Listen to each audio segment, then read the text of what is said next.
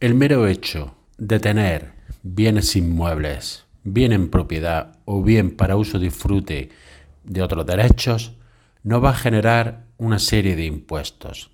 Quédate que esto te puede interesar.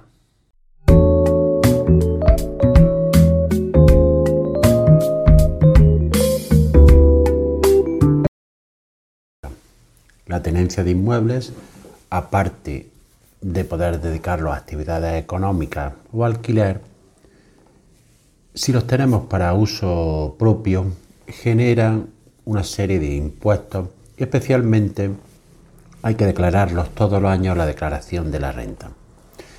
El primero de los impuestos que generan es el impuesto de bienes inmuebles, también conocido como contribución urbana, que es un impuesto de carácter municipal que liquidan los ayuntamientos con carácter anual a quien es titular el día 1 de enero del inmueble.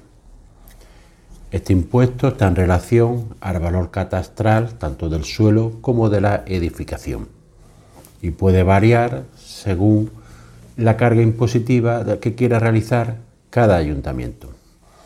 Pero si tenemos otros bienes inmuebles para uso propio, que esto hay que declararlos también en la declaración de la renta, que es lo que se conoce como imputación de renta inmobiliaria.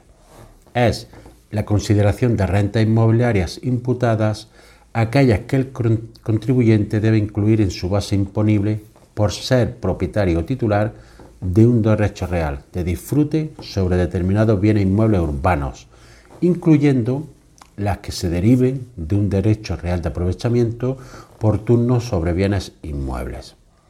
Es decir, no solo tener la propiedad, por ejemplo, también tener un usufructo o tener la nuda propiedad de un bien, genera esta imputación de renta que hay que hacerlo en la declaración de la renta de todos los años.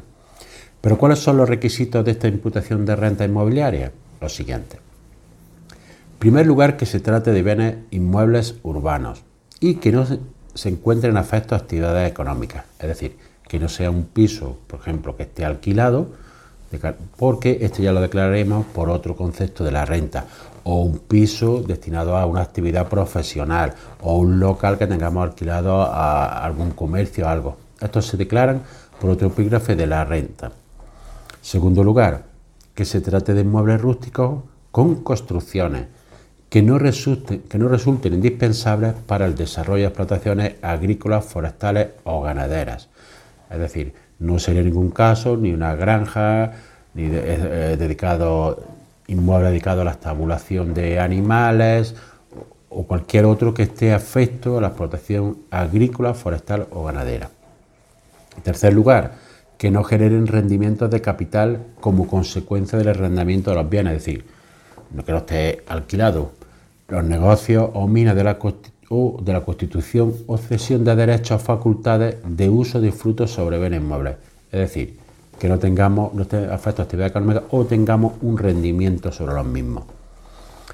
En cuarto lugar, que no constituya la vivienda habitual del contribuyente. Evidentemente, la vivienda habitual, que habremos puesto nuestros datos censales, no eh, hay que declararla a efectos de imputación de renta inmobiliaria. Por último, que no se trate de suelo no edificado, inmuebles en construcción, ni de inmuebles que por razones urbanísticas no sean susceptibles de uso. Es decir, en estos casos, cuando es suelo rústico, por ejemplo, en ningún caso habría que declararlo. ¿Cómo se determina esta renta imputada? Pues muy bien, con carácter general se le aplica el 2% sobre el valor catastral del inmueble que figura en el recibo del IBI del impuesto sobre bienes inmuebles.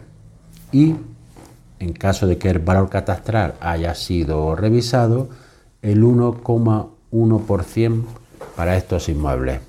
Recordar que esta imputación de renta inmobiliaria hay que hacerla siempre al realizar la declaración de la renta y que normalmente los bienes de los que somos titularidad y el valor catastral de los mismos nos va a aparecer cuando solicitamos los datos fiscales.